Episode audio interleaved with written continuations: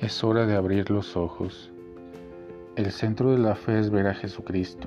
Es importante estudiar mucho, saber métodos, idiomas, etc. Pero todo esto si no conduce a un encuentro con Jesús pasa a ser secundario.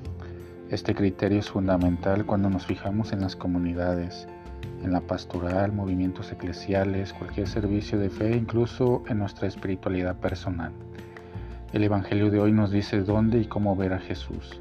Tenía hambre y me diste de comer, tenía sed y me diste de beber, era un extranjero y me recibiste en tu casa, estaba sin ropa y me vestiste, estaba enfermo y cuidaste de mí, estaba en la cárcel y me fuiste a visitar.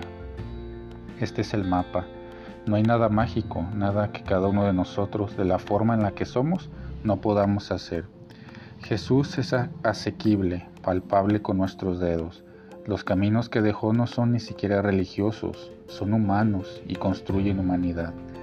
El cristianismo no es para encerrarse, no es un aislamiento del mundo. El cristianismo es humanizar los corazones y curar cegueras. Es incluso más fuerte el Evangelio porque dice que no sirve de nada decir Señor por un lado, Señor por el otro. Es decir, la fe no es retórica, no es doctrinal. La fe es encontrar a Jesús, es ver a Jesús y solo podemos hacer eso cuando tocamos la herida de la humanidad.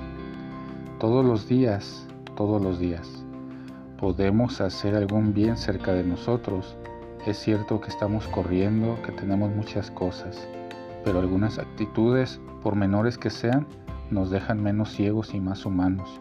Y Jesús está allí, en el semáforo, en el borde de la acera, en la portería, en la cocina, limpiando la casa, en el colegio, en la oficina, cortando el pasto, esperando a que alguien lo encuentre, amando a los hijos, a la esposa, a todos.